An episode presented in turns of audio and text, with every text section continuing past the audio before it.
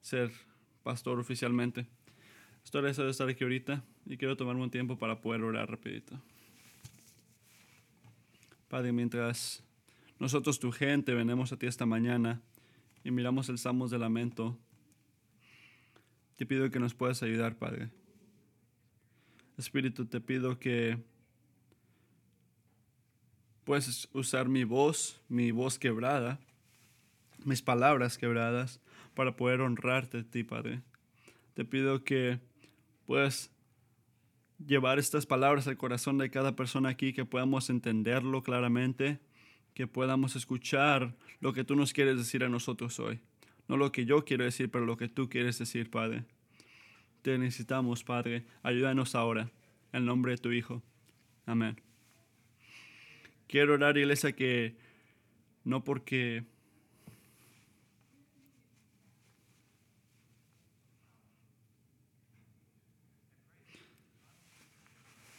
no nada más porque lo tengo que hacer, pero porque lo necesito. Necesito la ayuda del Señor cuando oro y tú también necesitas la ayuda del Señor cuando oramos para poder escuchar la palabra del Señor cuando estamos haciendo esto, porque sin Él no podíamos escuchar su palabra. No estoy seguro cuántos de ustedes conocen la palabra de David Brainerd, es un escritor que, que va a mencionar yo, es un misionero este, para los para la gente indios que estaban aquí cuando empezaron aquí y era muy cuidadoso cuando le habla a los indios de Delaware. David Brainerd era un hombre que era muy familiar con los sufrimientos de la vida, no porque nada más sufría con una cosa, pero sufría por muchas cosas. Su vida era una, una vida dura, sufrió mucho. Nació en mil, 1718 y su padre falleció cuando él tenía 14 años y también su mamá. A la edad de 14 años este, era un este, huérfano, vivió con sus hermanas unos años y cuando fue a estudiar, fue muy inteligente a Yale, una de las mejores universidades de Estados Unidos. En su segundo año ahí este, lo mandaron a casa porque estaba sufriendo de algo que dicen, este, de algo que lo causaba escupir este sangre, tenía tuberculosis. Um, Brenner fue expulsado el mismo año porque criticó a un profesor, de, estaba estudiando para ser este pastor. Es, después de servir a una iglesia de Long Island, después de unos años, el, en 1743 se convirtió en un misionero para los indios de ahí. Era un tiempo de muy difícil para él y para la gente alrededor. Él siguió sufriendo con tuberculosis, escupiendo sangre y también tenía una depresión también. Y sufrió de lo que muchos misioneros sufren, de se sienten solos, de ser pobres, eh, sufriendo para comer. Nada más tenía 29 años cuando él murió, pero hizo un impacto muy grande en los cristianos, en, la en el cristianismo. Este hombre sabía de las relaciones espirituales y, los sufrimientos también en todo aspecto, de la manera que mucha gente no lo hace. Él conocía el dolor y él escribía muchos estos lamentos. Estos lamentos fueron escritos y son muchos, pero hay unas cosas que dijo él que siempre me llaman la atención a mí. Este hombre que sabía dolor dijo esto, cuando yo conozco al Señor, cuando yo ah, siento al Señor, siento mi deseo de Él muy grande. Lo siento, me siento muy conectado a Él. Y lo más, me siento lleno de santidad, sin pregunta. O para la santidad, o por tener más del Señor en mi, en mi corazón, en mi alma. Se escucha muy, este, muy con una santidad muy grande de todo esto, pero escuchen lo que, lo que continúa. Oh, ese sufrimiento que se siente bien. Hace que mi alma vaya después del Señor para que no me distraiga en el camino al Señor. Esta, este sufrimiento que le alegra. Y te deja y deja mucha gente como confundido o, sin palabras en ese aspecto y sabes quién es y cómo sufrió y quiere hacer la pregunta ¿por qué que un hombre que sufrió tanto tan intensamente tenga esas palabras llamando a sus sufrimientos como algo bueno? Y aunque podemos pensar en muchas maneras o muchas razones por las que la, lo hace, pero creo que hay una razón que sobrepasa a las demás. Y yo creo que él puede decir que ese sufrimiento era bueno porque el amor de Dios siempre estaba presente en su vida. No es el llamado de Brainerd o su fuerza o madurez que lo mantenía en este tiempo, era el amor de Dios que lo mantenía ahí, que lo mantenía contento. Y mientras miramos al Salmo 6 esta mañana, podemos ver que es lo mismo por David y es lo mismo lo mismo por usted y para mí. Y no es nuestro, nuestra fuerza, nuestra madurez o lo que podemos hacer nosotros que nos pueden mantener en nuestros sufrimientos. Es Dios, el amor que le tiene usted, que nunca falle.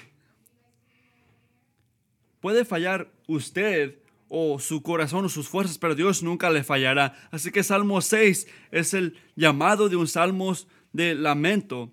Matthew la semana pasada dio los cuatro elementos que están presentes en Salmos 4 y 5. Ah, en, Salmos 5, ahora están presentes en Salmos 6. Venemos al Señor, damos el lamento, declaramos este, la confianza en Él y luego le decimos que se meta en la situación en la que estamos. Y aunque hay muchas maneras diferentes de poder ver a Salmos 6, siento que específicamente esta mañana podemos ver a Salmo 6 en este enfoque de estos cuatro puntos, porque yo creo que si podemos agarrar lo que significa estos cuatro puntos, podemos ver cómo trabajar nuestros propios lamentos y tienen que saber que esto no es una manera que yo paso en, en pasos 1, 2, 3 y 4 y lamento, no, pero es una cosa que es una manera para que podamos entender lo que se, cómo se ve el lamento bíblico, para que podamos lamentar apropiadamente al Señor. Y si podemos hacer esto humildemente, vamos a poder evadir el pecado cuando estamos sufriendo. Podemos honrar al Señor en ese aspecto también. Así que es muy beneficial a poder aprender estos puntos o poder ver estos puntos estas mañanas. Así que los cuatro puntos que voy a hacer se llaman este puntos, los puntos principales son enfoque humilde, un lamento, un lamento fiel, una petición valiente y confianza reconfortante. Los primeros dos puntos que David habla en este Salmos nos enseña la manera que responde al, al sufrimiento y vemos a quién este va cuando está sufriendo. Va al Señor, oh Señor. Es lo que dice David. Él sabe que necesita a Dios en ese tiempo, desesperadamente en sus tiempos de sufrimientos, porque solo el Señor puede calmarlo, puede sostenerlo a Él y puede liberarlo de todos los sufrimientos que Él está enfrentando en esos tiempos. Y los primeros cuatro versículos podemos ver que cinco veces llora David, oh Señor, y nos enseña a dónde va Él y a dónde debemos ir cuando estamos sufriendo, cuando estamos batallando en la vida. La manera que David va a Dios en este sufrimiento no es algo trivial. Usted y yo en cualquier día tenemos las opciones, tenemos muchas opciones de dónde ir cuando estamos sufriendo. No todos son buenos, pero son opciones que tenemos para dónde ir cuando estamos sufriendo. Estamos enojados de repente porque estamos batallando y podemos pecar en nuestro sufrimiento al decir palabras malas o para decirle a la gente cosas innecesarias. Podemos ir contra nuestros enemigos, contra gente que pensamos que son responsables por nuestros sufrimientos, pero no lo son. Es sufrimiento en nuestro corazón. Podemos quedarnos callados durante nuestro sufrimiento también. Podemos quedarnos adentro todo el dolor y podemos intentar arreglar nuestros sufrimientos en muchas diferentes maneras. Pero saben que iglesia, estas maneras, todas estas maneras de trabajar en nuestros problemas son egoístas porque están enfocados en nosotros, están enfocados en lo que nosotros podemos hacer y se enfocan en el problema más. Lo que nos enseña David es algo muy diferente. Nos enseña que tenemos que ir al Señor en este tiempo. La manera que Él va, la manera que Él lo hace. Oh Señor, está enfocado en el Señor, está enfocado en Dios. Dice, Dios, yo no puedo hacer esto sin ti. No puedo sostenerme a mí mismo sin ti. Y no voy a poder estar calmado, no voy a hallar paz si no, si no me ayudas tú en este tiempo. Este salmo, Salmo 6, es un salmo de lamento, pero es otra cosa. También es un salmo de David, enfocado en David. Empieza con una manera de, de calma. Dice, oh Señor, no me castigues en tu furor. Ten compasión. Esas palabras indican muy fuertemente que su sufrimiento eh, era ir hacia Dios y dice, Señor, no te separes de mí cuando estés enojado y no me disciplines cuando estás en, tu enojo. Es una manera que David va a Dios muy humildemente para confesar sus pecados, lo que está haciendo en ese tiempo. Pero el enfoque es más el pecado hacia Dios. Noten que va al Señor en este tiempo. Dice, Señor, no me castigues en tu furor. Deme compasión, Señor, porque desfallezco. David no está resistiendo a Dios. Tienen que escuchar esto. Él no está resistiendo a lo que Dios está haciendo. Él está yendo a Él muy humildemente para decirle al Señor que tenga compasión hacia Él. Y tengo que tomar un tiempo aquí, porque yo sé la tendencia que mucha gente dice. Quiero que sepan que, por favor, no todo el sufrimiento es un resultado de la disciplina de Dios. Así que no me escuchen decir esta mañana que si tú estás sufriendo en este momento, que es porque tú pecaste y que Dios está disciplinándote. De repente es eso.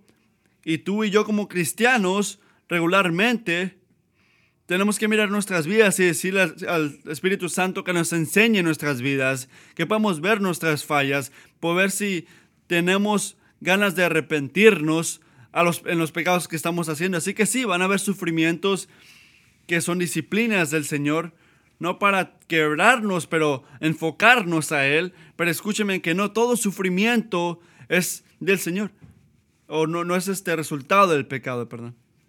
Así que vemos que David está enfocado en el Señor en ese tiempo, muy humildemente que le dice que tenga compasión hacia él para poder este, sanarlo, porque él estaba sufriendo. Y ahora llegamos al versículo número 3, donde dice, parece que está ocupado hablando, pero para, noten eso, dice, angustia está mi, angustiada está mi alma. ¿Hasta cuándo, Señor? ¿Hasta cuándo? le dice a Dios. ¿Hasta cuándo, Señor? ¿Hasta cuándo? Lo que David está diciendo, tú, Señor, solo tú me puedes ayudar, solo tú me puedes mantener en este tiempo y liberarme, así que vengo a ti. Pero Padre, ¿cuánto tiempo va a continuar esto? ¿Cuánto tiempo voy a seguir pidiéndote? ¿Cuánto tiempo te vas a tomar este, probándome en este tiempo. Vas a dejar que este sufrimiento se esté en mi vida. ¿Cuánto tiempo me vas a hacer sufrir aquí? Y si tú has estado sufriendo en un tiempo y has llorado al Señor, tú has usado esas palabras también. Dios, ¿cuánto tiempo? Puedes liberarme ya. Puedes tomar el sufrimiento de mi corazón ya de este, de este pecado. Y podemos ver esas palabras mientras continuamos en Salmos, podemos ver esas esas palabras una y otra vez diciendo, Dios, ¿cuánto tiempo? ¿Hasta cuándo? Es una manera de llorar al Señor, que no deje que el sufrimiento continúe tanto tiempo. Iglesia, déjame preguntarle esta mañana, ¿qué hace usted en su sufrimiento cuando está estresado también? Es una pregunta que se tiene que contestar a sí mismo y yo tengo que contestar honestamente. Cuando usted sufre, cuando sufre muy grandemente de una pérdida, tú respondes en confusión o enojo o para sentirte mal o en resentimiento o un tipo de acusación. O usted llora al Señor como David lo dice, oh Señor, a ti te confío, a ti voy, a ti me someto humildemente. Hay un cambio muy grande en esos aspectos, en todas estas situaciones, diciendo, oh Señor, y tipo resentimiento, iglesia. Hay una diferencia. Jesucristo es nuestro ejemplo. En primero de Pedro hay un versículo que dice, cuando él fue, cuando lo humillaron, él no, él no los humilló a ellos. Cuando él sufrió, él no los amenazó. Pero él continuó confiando en el Señor, a Él que, que es este, el juez. Es un ejemplo muy grande para nosotros. Cuando vemos que Jesucristo sufrió, Él confió en el Padre en este tiempo, al Señor que juzga apropiadamente. Mientras lo seguimos a Él, su ejemplo, nosotros tenemos que hacer lo mismo. Nosotros tenemos que continuar confiando al Señor a Él que es juez y que juzga muy, eh, muy apropiadamente. Así que le quiero decir hoy que no deje que el enojo o la tristeza o la acusación que rula en su vida, que es en control de su vida. Al contrario, vayan al Señor muy humildemente y confíen sus vidas en Él. Oh Señor Dios, tú Señor, tú eres el único que puede liberarme y ayudarme ahorita. Yo no quiero estar enojado o tener resentimiento. Y quiero someter mi vida a ti, Padre. Y le traemos a Él nuestro lamento humilde en este tiempo. Vemos el lamento de David en el Salmo 6, en versículos 2 y 3. Vemos que dice, mis huesos están batallando y mi alma también. Y luego en el versículo 6 y 7 dice, que es lo más importante de este lamento, dice, cansado estoy de sollozar. Toda la noche inundo mis lágrimas, inundo la cama con lágrimas, mi lecho empapo con llanto. Desfallecen mis ojos por causa de dolor. Desfallecen por culpa de mis enemigos. Él estaba quebrado. Y David estaba dando su lamento al Señor. Y estaba llorando al Señor para que los salve y para que sostenga su vida en ese tiempo. David no estaba, no estaba dando un tipo de complaint, no estaba dando un tipo de, de manera de ir contra el Señor en este tiempo. Hay una diferencia, es lamento. Hay una manera muy fiel de ir al Señor en ese tiempo, de ir al Señor cuando estamos sufrimiento, de decirle al Señor por qué estoy sufriendo. Pero hay una manera inapropiada de hacerlo. Hay una manera de, egoísmo, de que, la gente que este, van y le dicen al Señor sus problemas. Y la Biblia dice que esta manera de, ir al Señor inapropiadamente este, está mal. Y nos dice, nos dice la Biblia muy claramente que no hagamos eso, que no vayamos nada más a, hablarle mal a Él. Vemos en, números 16 cuando le habla Moisés, les he escuchado la manera que la gente de Israel está hablando contra mí. Y más tarde dice, no uno, ninguno de ellos vendrá a la tierra que a la tierra salva. Los separó de la vida eterna por la manera que siempre iban a él para darle un tipo de este para rendirle cuentas casi. Así que, ¿por qué es tan importante? Es importante por dos razones. La, el tipo de, del tipo de ir contra Dios así, este, no confía en el Señor. Hablándole al Señor sin confianza o sin lamento, va contra Dios. Es una manera de ir contra Dios.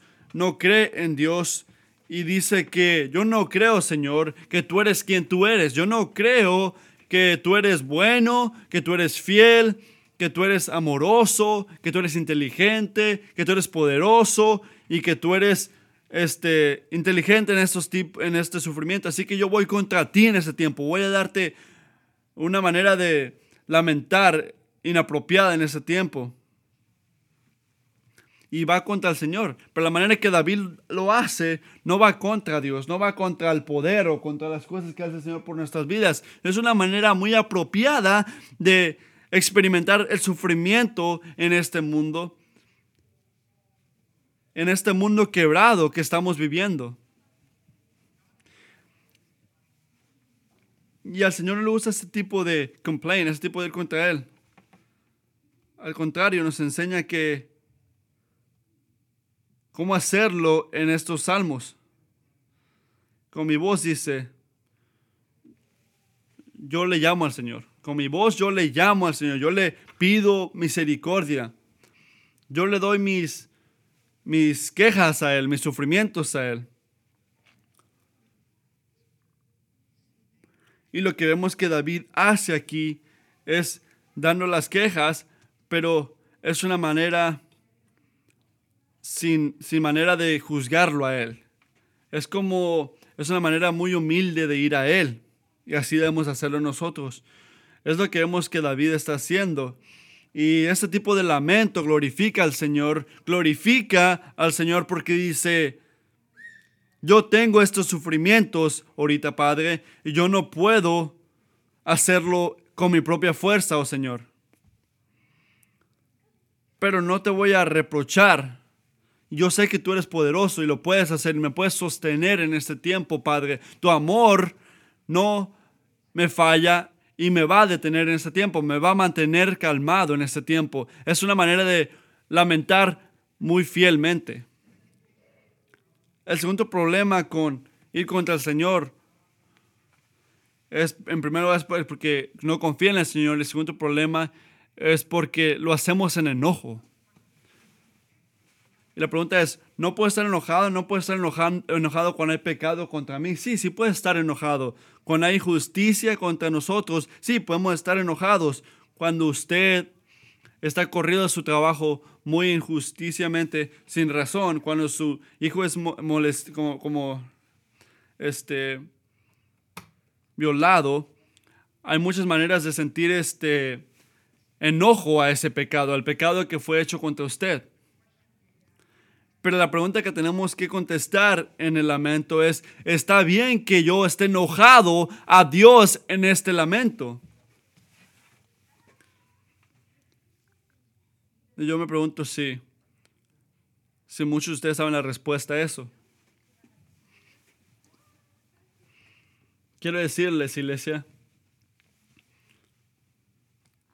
que no tenemos el, el de poder o ni el derecho de estar enojados. Nuestro Dios es un Dios misericordioso que ama sin, sin mancha. Él es perfecto. Estamos hablando del creador del cielo y de la tierra. Estamos hablando de el Señor que mandó a su hijo, su único hijo Jesucristo, a dejar las glorias del cielo para venir a este mundo para vivir entre nosotros una vida pura, sin pecado para que ese hijo pueda ir a la, cruz para ser matado, para que le escupan, para que vayan contra él, para que lo cuelguen en una cruz, para morirse ahí en su lugar y en mi lugar, para que en la eternidad no tengamos que sufrir y ir contra la ira del Señor, para que hoy no tengamos que este, sufrir el terror de Dios, el enojo de Dios que se merece, que nos merecemos.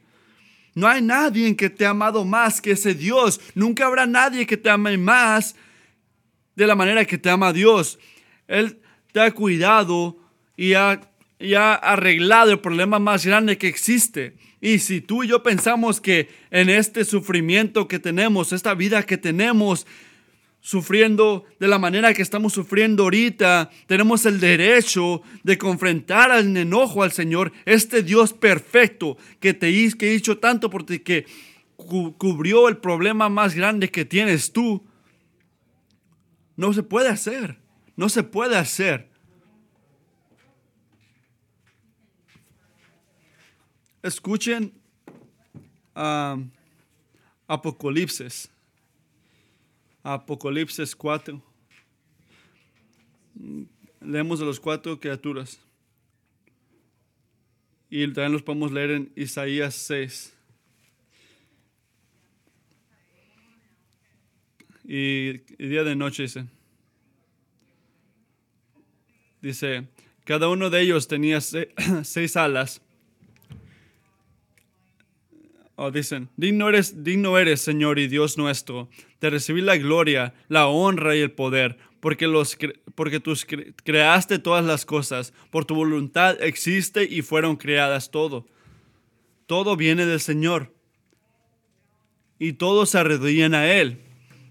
A Él que está sentado en el trono y lo honran a Él y lo aman a Él, a esa persona que ama de por siempre. Tiran sus coronas a, sus pies y dice que tú lo mereces todo, Señor, y debes de recibir toda la gloria y honor y poder, porque tú creaste todas las cosas y por tu nombre existen y fueron creadas. Tú, tú hiciste todo y creaste todo. Iglesia, los ángeles y los maduros que están enfrente del Señor, los, los, la gente madura, ellos se cubren, se caen y, tiran sus coronas a sus pies y lo, y lo honran a Él, lo glorifican a Él, a este Dios maravilloso que servimos nosotros. No podemos nada más decir que podemos estar enojados a este Dios. Simplemente no se puede por todo lo que ha hecho. Él es el que encargado de todo. Él mantiene nuestras vidas en sus manos. Cada segundo está contado por Él. Él está controlando todo. La única postura que debemos de tener al Señor es una... Así que la pregunta es, ¿qué tal si estoy batallando? ¿Qué si estoy batallando y estoy sufriendo con el Señor? Hay dos cosas.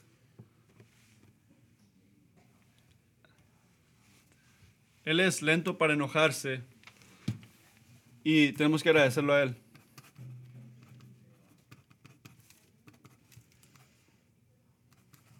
Quiero decirles que vayan a Él.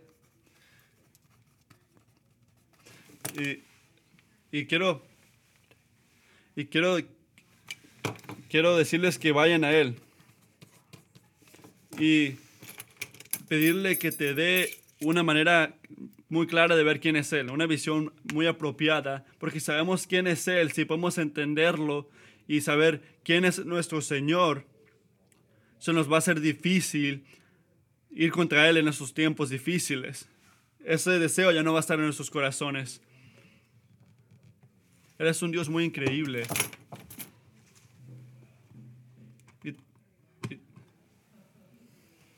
tenemos que confesar nuestros pecados. Él nos cuida de nosotros. No dejes que el Señor se separe de ti. No dejes que tú bueno, tú, tú eres el que lo haces, no, no, no sigas en este enojo.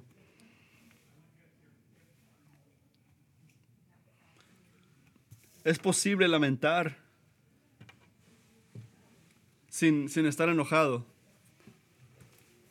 Es posible dar tus quejas muy humildemente. Claro que sí, es apropiado, se puede hacer. Y es lo que vamos a ver una y otra vez en los salmos.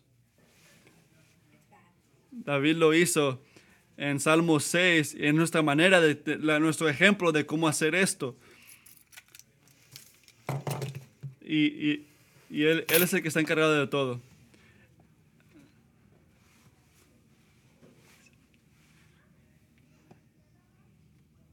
Esto este, tira culpa. La manera, la manera inapropiada de hacerlo es tirarle culpa al Señor, tirarle como juzgarlo por eso. Escuchan la diferencia este, el lamento le da culpa al Señor, pero este, David hace un tipo de petición para decirle al Señor que le ayude en ese tiempo. Y otra vez, versículos 1 y 2, dice, ah, no te reprendas de mí, oh Señor, no me castigues en tu, en tu furor. Y ahora miren versículos 4 y 5. Vuélvete, Señor, y sálvame la vida. Por tu gran amor, ponme a salvo. En la muerte nadie te recuerda en el sepulcro, ¿quién te alabará, Padre? Es interesante la manera que David va al Señor. Él le dice al Señor que se dé la vuelta. Vuélvete. Le dice al Señor que se dé la vuelta y que haga algo diferente de lo que ha estado haciendo. Yo me pregunto, ¿cómo? ¿Cómo que David tiene tantas tantas ganas de poder hacer esto y poder decirle al Señor, hey, date la vuelta, haz esto así. Y la respuesta nos las da ahí. es porque Él lo dice considerando el amor del Señor, que es increíble. Dios, te llamo a ti, le llamo en, en, nombre de tu amor para que me puedas mantener y cuidar en este sufrimiento que estoy pasando yo. Yo sé que no puedo pedirte que me liberes en mi propia fuerza, en, lo, en lo, bueno que soy yo, en lo, lo santo que soy yo, porque Padre, yo no merezco lo que te estoy pidiendo ahorita, pero te lo pido en el mérito de tu amor. Y cuando lo pedimos en el amor tuyo, de todo, de todo, podemos ver este, peticiones muy raras en estos tiempos, porque no estoy pidiendo en los méritos de nosotros, estamos pidiendo en el mérito del Señor. Es increíble que hace esto el Señor, o que también lo, lo puede aplicar David. También lo podemos ver en Apocalipsos. Eh, y luego Apocalipsis 3, 21. Pero esto te llamo. Y ahora espero que el amor que tú me tienes, Señor, que nunca falle, que nunca pare. Esto es lo que David hizo. Él recordó que el amor del Señor nunca termina nunca falla y su misericordia nunca llega a un final. Así que Él tiene estas, Él es valiente, lo suficiente valiente de hacer eso, de pedir esta petición al Señor, recordando lo que ya le había dicho el Señor, el Señor a Él. Esas son noticias muy grandes para nosotros, muy, muy este, significantes, porque nos enseña que nos da un ejemplo que cuando estamos batallando, cuando tenemos nuestros sufrimientos, que nosotros también podemos hacer lo mismo. Si nosotros tenemos que llamarle o, pedirle petición al Señor con nuestros propios poderes, con nuestras propias este, virtudes, no, no, no lo va a hacer o, no, no, pero no, no, no debe de hacerlo. Pero cuando lo hacemos en el nombre de Él, en el amor de Él que nunca falla, ahora sí podemos tener esperanza de que pueda escuchar nuestras oraciones y de que nos va a ayudar en ese tiempo de sufrimiento también. para confiar en Él también. Lo vemos en el versículo 6 y 8. Hay un cambio en David. Ya no está lamentando. Ya no está llenando su, su cama de llanto. Pero ahora está hablando sobre sus enemigos, diciendo que ellos deben de separarse de él, estar avergonzados, que tengan sufrimiento, que puedan este, ser puestos en vergüenza. David fue de quebrado a firme, de estar quebrado a poder pararse muy firmemente. ¿Y qué pasó? ¿Qué pasó que hizo este, este cambio en David? ¿Qué cosa external cambió? Nada nada que, podemos notar nosotros externamente. No nos dice que algo ocurrió al pelo de David que lo hizo más firme. Pero David fue calmado porque el Señor lo escuchó y aceptó su llamado. Tres veces dice esto, el Señor me escuchó, escuchó mis llantos, Él escuchó mi llamado, Él aceptó mi oración. Lo obvio de preocupado a confianza, de preocupado de llenar tu calma de llantas a confianza y sepárate de mí, tu gente maligna, no viene porque algo de circunstancias cambiaron, pero porque Dios lo calmó a él, en su sufrimiento lo calmó. Así que no se trata de que vas a parar de pasar por cosas, se trata de que Dios te va a calmar y dar paz en estos tiempos. Hay tres resultados en estos tiempos. Podemos orar que nos pueda calmar el Señor y Dios puede cambiar nuestras circunstancias y podemos estar alegres. Es lo que esperamos, que Él cambie nuestras circunstancias y estar alegre. O podemos orar que Dios cambie nuestras circunstancias y que no lo haga. Y ahí en orgullo, podemos reaccionar en enojo porque no creemos que pueda hacer lo que Él dice hacer, no creemos en su, su poder y podemos hablar mal contra Él. O la tercera, podemos orar que Dios cambie nuestras circunstancias y si no las cambian, si no las cambia, pero muy humildemente podemos dejarlo que nos calme, que proteja nuestros corazones sufriendo en ese tiempo, en el medio de esa pelea, en el medio de ese sufrimiento, que aunque no cambie, Él está ahí. Podemos sentir paz. Eso es lo que reocurre muchas veces en la Biblia, no nada más está en Salmos. Vemos esto una y otra vez en este en Habacuc, Habacuc, que el gran amor del Señor nunca se acaba y su compasión jamás se agota. El gran amor del Señor nunca se acaba y su compasión jamás se agote. También en 1 Samuel se ve eso. Recuerda que ella estaba sufriendo y están burlando de ella. Ella lamentó, ella fue y lamentó tan mal que hasta Elías pensaba que estaba borracha. Y dice, yo no estoy borracha, yo, estando, yo estoy dándole mi alma al Señor. Y dejó que el Señor la calme a ella.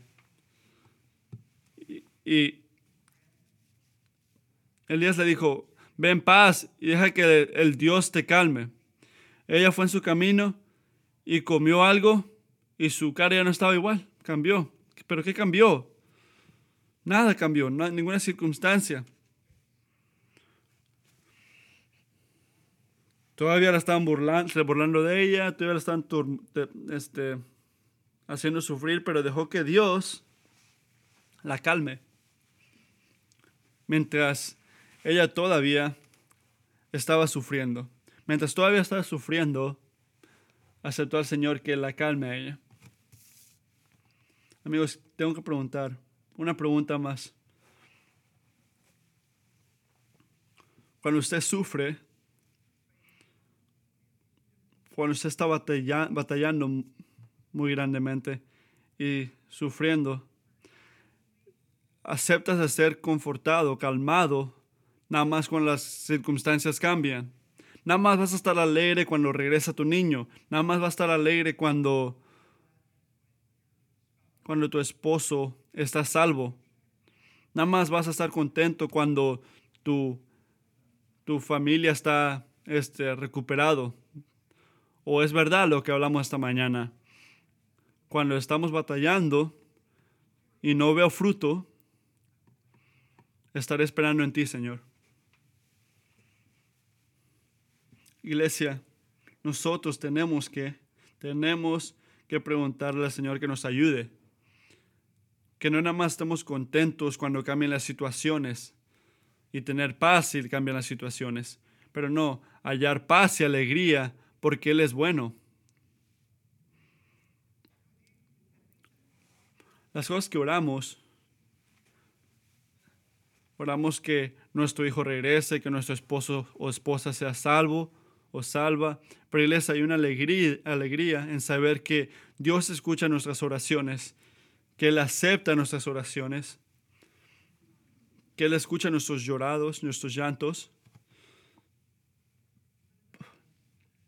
Aunque nada cambie externamente.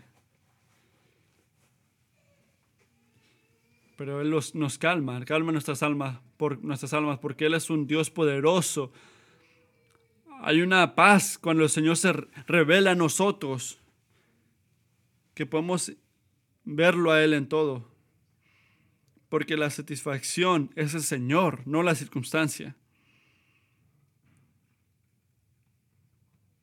Toma mucha humildad poder hacer eso, para poder notar eso de nosotros. Cuando eres como yo, que batallas en esos tiempos. Y tienes que dejar que el Señor te calme pero yo batallo porque, y batalla muchos porque no vemos cambio. Porque nuestros corazones reflectan lo que dice Asap en Salmo 77. Mi, mi, mi, alma no se puede calmar. no quiere calmarse. Iglesia, no podemos ir a Dios así, con esa actitud, que mi alma no quiere calmarse. Hasta que no cambies mis circunstancias, yo no me voy a calmar. No, no puedes hacer eso. No puedes dejar un corazón de roca y no puedes ir a, Dios en enojo. No, no tenemos que ver, tenemos que saber que Él es bueno, tienes que saber que Dios escucha tus llantos, Él escucha tu llamado y Él lo acepta, Él acepta, te acepta muy humildemente y eso es algo increíble, unas noticias muy buenas para nosotros cuando Él no cambia las circunstancias o los sufrimientos que estás pasando, es porque Él es bueno y Él está haciendo algo. En todo eso Él está haciendo algo. Y sé que no lo entiendes, cuando piensas que estás batallando por todos lados, pero eres un buen Dios, un Dios que debemos de confiar. Tenemos que decir, oh Señor, por favor me mantienes calmo mientras me están pegando por todos lados. No tengo que ver el cambio, Padre, antes de creer en ti y sentirme calmado, en ti, tener paz en ti. Sé que es difícil, no sé cada sufrimiento que tienen ustedes, pero yo sé, yo sé lo que es sufrir sin poder ver las respuestas. Y sé que ustedes saben lo mismo, sienten lo mismo. Han sido tres años ya, tres años, tres años largos por nosotros como familia. Tres años que yo estoy orando que mi hija pida perdón y regrese al Señor tres años. Padre, por favor, sálvala y regrésala a nosotros. Y no he visto la evidencia de esto. Y es muy difícil. Pero yo tengo paz en saber que Dios, Dios es un Dios bueno y que siempre, en cada circunstancia, si hace lo que yo le pida o no, Él es bueno. Él escucha mis llantos, Él escucha mis oraciones y Él las acepta. Qué gracia tiene el Señor. Así que yo oro estas oraciones. Aunque no miro ningún tipo de perdón en ella, aunque no veo evidencia de regresar a esa relación con Él. Aunque yo me quebro por dentro cada vez que la escucho por algunos segundos en el, en el teléfono. Y no tengo ningún tipo de aseguranza de que ella va a regresar con Él. De todos modos, yo tengo alegría en el Señor y confío en el Señor y, tendré, y lo seguiré, honrando a Él. Porque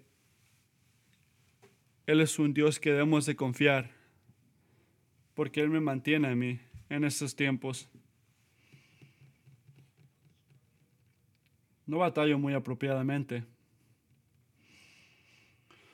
Muchas veces le pido su amor que me pueda mantener, me pueda mantener calmo.